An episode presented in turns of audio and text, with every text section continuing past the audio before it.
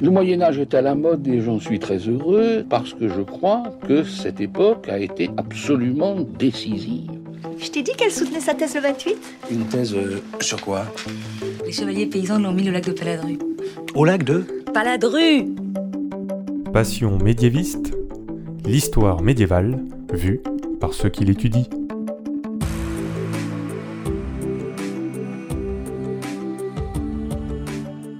Est-ce que l'on sait tout du Moyen Âge Et est-ce que l'on sait tout des dragons au Moyen Âge La preuve que non.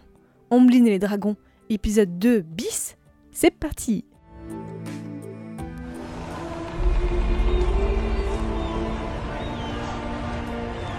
En mai 2017, le deuxième épisode de Passion médiéviste sortait, et Ombline nous présentait son mémoire sur les dragons dans les bestiaires médiévaux du XIIe au XVe siècle. Entre-temps, Ombline a fini son mémoire. Donc je l'ai réinvitée car vous allez voir, elle a encore plein de choses à vous raconter sur ces magnifiques créatures. Déjà Ombline, comment ça va? Ça va, ça va. La dernière fois qu'on t'a entendu, c'était dans le live anniversaire, donc qui est sorti en avril de 2018. On a notamment fait un quiz sur Dragon ou pas Dragon, où on montrait aux autres invités des images de dragons, et ils devaient deviner si c'était ou pas des dragons. Et je me suis dit, quand même, pourquoi les dragons sont représentés de façon aussi différente Alors c'est une question extrêmement compliquée et je vais être tout à fait honnête, j'ai pas vraiment de réponse. C'est vrai que quand on regarde les dragons, euh, comparés aux autres créatures fantastiques, la licorne, la manticore, l'hydre, euh, toutes ces créatures fabuleuses qui n'ont pas euh, de réalité biologique, leurs représentations sont très homogènes.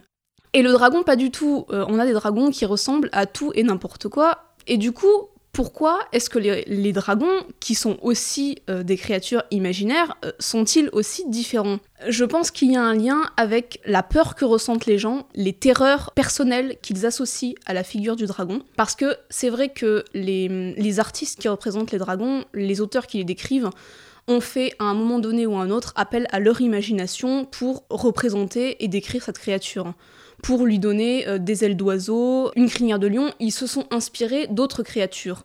Mais je pense qu'il y a aussi un lien très étroit avec la peur que ressentent les gens, les frayeurs qui leur sont propres, euh, qui leur sont personnelles, et le fait que le dragon représente finalement toute forme de mal, toute forme de, de malheur qui peut arriver, la maladie, la mort, la souffrance, et je pense que la représentation du dragon est finalement quelque chose de très personnel. Comme on l'a vu dans le live d'avril 2018, je pense que l'artiste qui a représenté le dragon sous la forme d'un immense rongeur, il avait peut-être une peur particulière des rats, et c'est ce qui l'a poussé à le représenter de cette manière.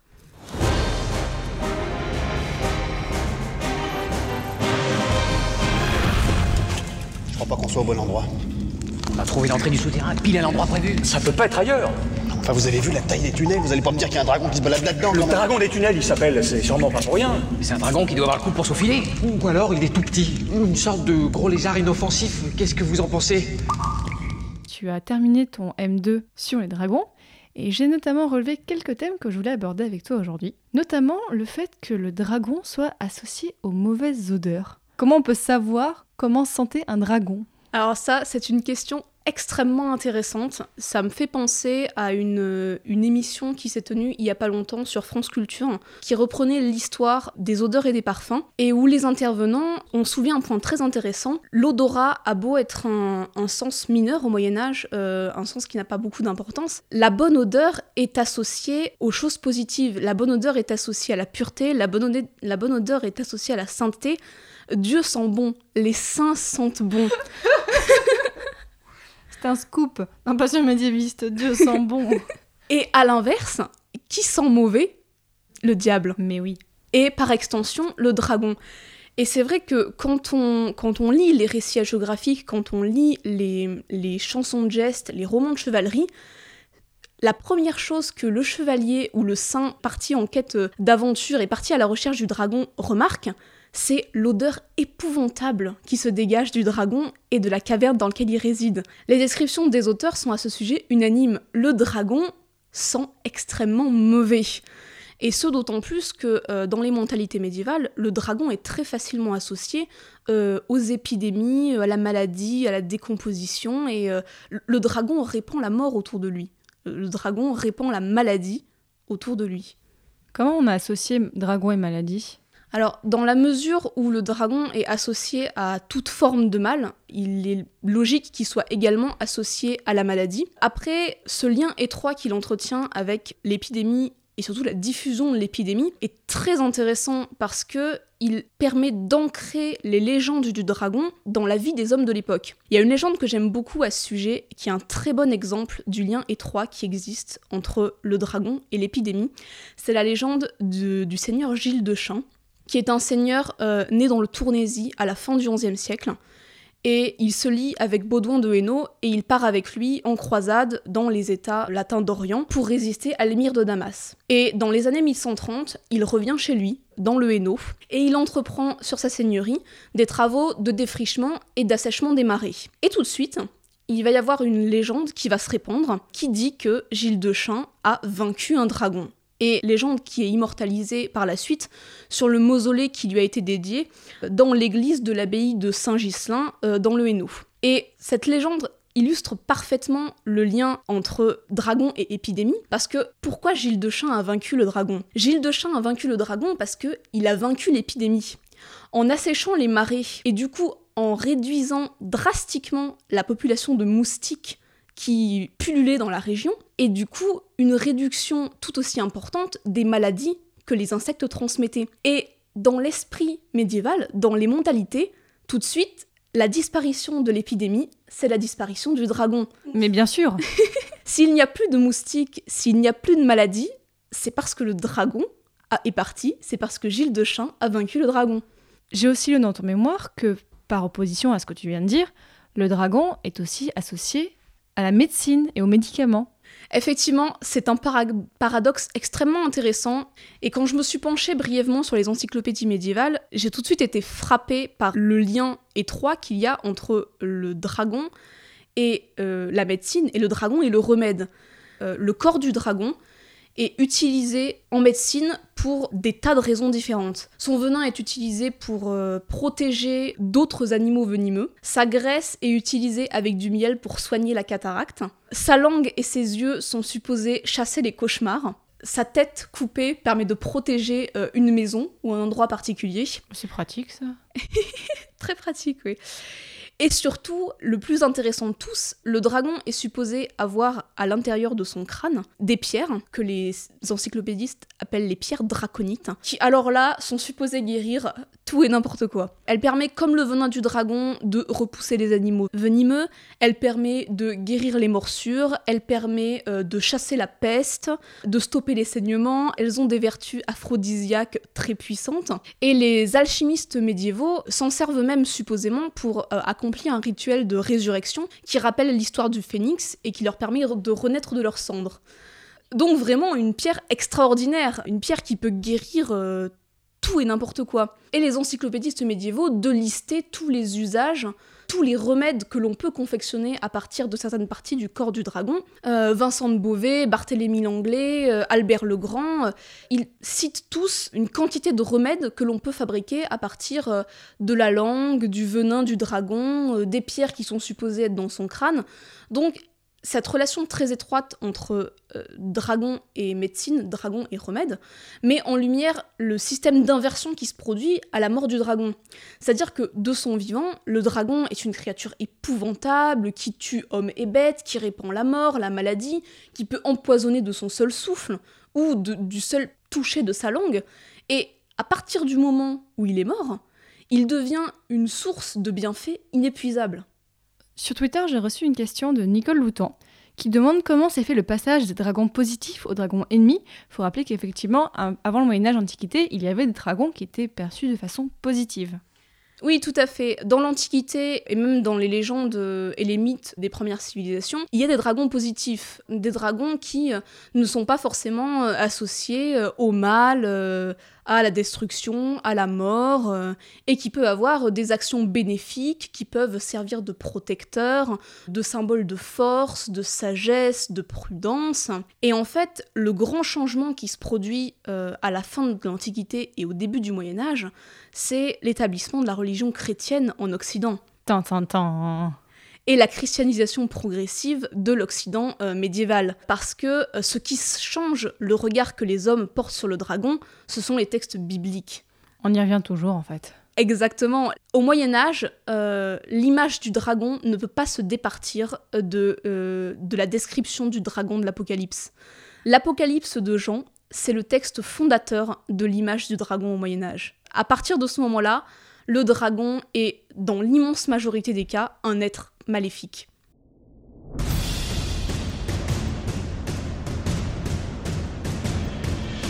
Un autre signe apparut dans le ciel. Un grand dragon, rouge feu, avec sept têtes et dix cornes. Et sur chacune des têtes un diadème. Sa queue, entraînant le tiers des étoiles du ciel, les précipita sur la terre. Le dragon vient se poster devant la femme qui allait enfanter afin de dévorer l'enfant dès sa naissance. Or, elle mit au monde un fils, un enfant mâle, celui qui sera le berger de toutes les nations, les conduisant avec un sceptre de fer. L'enfant fut enlevé jusqu'auprès de Dieu et de son trône. Et la femme s'enfuit au désert, où Dieu lui a préparé une place pour qu'elle y soit nourrie pendant 1260 jours. Il y eut alors un combat dans le ciel. Michel avec ses anges dut combattre le dragon. Le dragon, lui aussi, combattait avec des anges mais il ne fut pas le plus fort. Pour eux, désormais nulle place dans le ciel. Oui, il fut rejeté le grand dragon, le serpent des origines, celui qu'on nomme Diable et Satan, le séducteur du monde entier. Il fut jeté sur la terre, et ses anges furent jetés avec lui.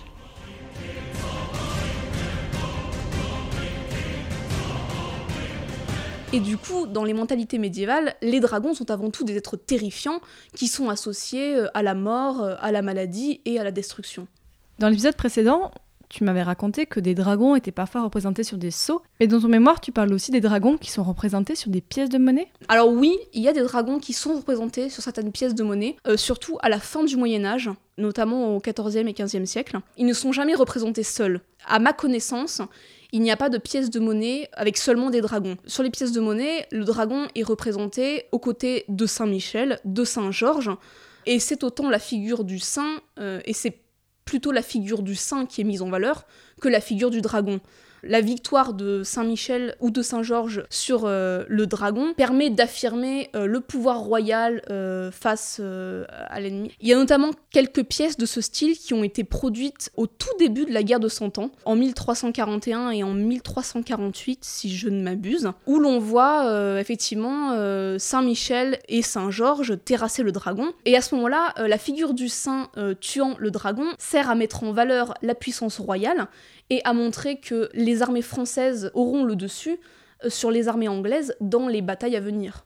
Je voulais te demander aussi, qu'est-ce que tu as fait comme recherche depuis et euh, est-ce que tu continues à travailler sur les dragons? Alors cette année, je me suis surtout consacrée à l'agrégation d'histoire, donc je n'ai pas vraiment eu euh, l'occasion de me pencher sur euh, mes recherches, mais euh, travailler sur les bestiaires médiévaux m'a vraiment donné le goût de la recherche et m'a donné envie de poursuivre euh, mon travail sur les dragons et de m'intéresser à des aspects que je n'avais pas abordés dans mon mémoire. Alors on a parlé des, dragons et des encyclopédies tout à l'heure, et c'est vrai que c'est un sujet qui a particulièrement piqué mon intérêt, et euh, j'aimerais beaucoup pouvoir poursuivre mes recherches sur ce sujet, et pouvoir euh, vraiment étudier en détail la figure du dragon dans les encyclopédies médiévales. Parce que le discours des bestiaires médiévaux est finalement assez limité L'image du dragon dans ces recueils est finalement très stéréotypée. Le dragon c'est le mal, le dragon c'est le diable, euh, on l'a compris. Dans les encyclopédies médiévales, euh, les auteurs donnent beaucoup plus de détails sur la figure du dragon. Par exemple, est-ce que vous saviez que le dragon fait plus de 20 coudées de long à la naissance? 20 coudées, c'est 9 mètres. Attends, quoi? Le dragon nouveau-né, selon Barthélemy Langlais, selon Vincent de Beauvais, fait 9 mètres de long à la naissance. Donc on parlerait d'un œuf de plusieurs mètres de haut à ce niveau-là. Visiblement, oui. Oui, est-ce qu'on parle d'un œuf aussi d'ailleurs? Les œufs ne sont pas mentionnés. La technique de reproduction du dragon n'est pas mentionnée. Mais ce que l'on sait, c'est que le dragon nouveau-né fait plus de 9 mètres c'est passionnant, tous ces petits détails sur euh, la manière dont le dragon euh, se comporte, se nourrit, euh, tous les détails que les auteurs peuvent ajouter sur les endroits où il aime se nicher, ses techniques de chasse, tous ces petits détails qui font du dragon finalement un animal comme les autres. Et ce regard des encyclopédistes médiévaux sur la figure du dragon, moi je trouve ça terriblement passionnant. Là, dans les encyclopédies, on est vraiment loin des bestiaires où les bestiaires, c'est la morale chrétienne qui est avant tout mise en avant. Là, c'est beaucoup plus pragmatique. En fait, l'encyclopédie a pour le coup vraiment euh, une ambition de montrer la réalité. D'ailleurs, les encyclopédies, c'est à, partir de quel moment qu'elles se développent? L'âge d'or de l'encyclopédisme médiéval, c'est le XIIIe siècle. Il y en a avant, parce que euh, l'une des encyclopédies les plus connues au Moyen Âge, c'est l'encyclopédie d'Isidore de Séville, 7e siècle. Mais qui sert de base pour les bestiaires médiévaux pourtant. Oui, exactement. L'encyclopédie d'Isor de Séville sert de base pour les bestiaires médiévaux. Elle sert pour la description physique du dragon. Mais après, les auteurs rajoutent une morale chrétienne par-dessus, et c'est finalement ça qui compte dans les bestiaires médiévaux.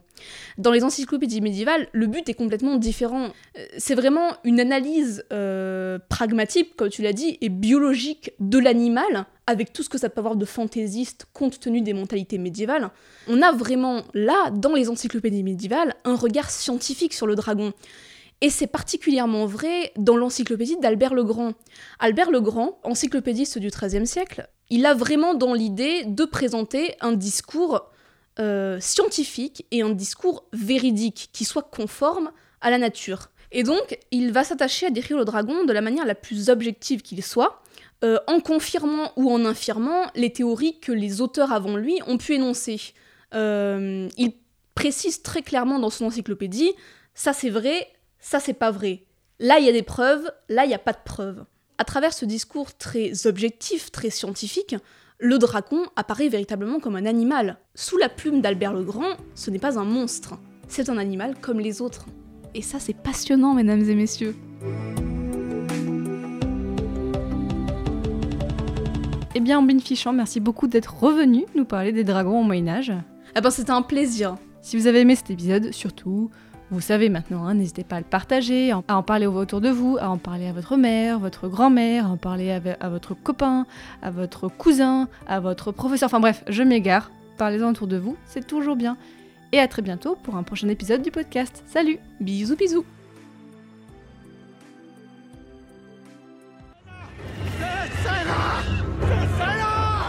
Dracaris Vous avez bien aimé cet épisode de bis, faites-le moi savoir sur les réseaux sociaux et par mail aussi. Et peut-être que l'année prochaine, on en fera un troisième avec Ombline. Qui sait?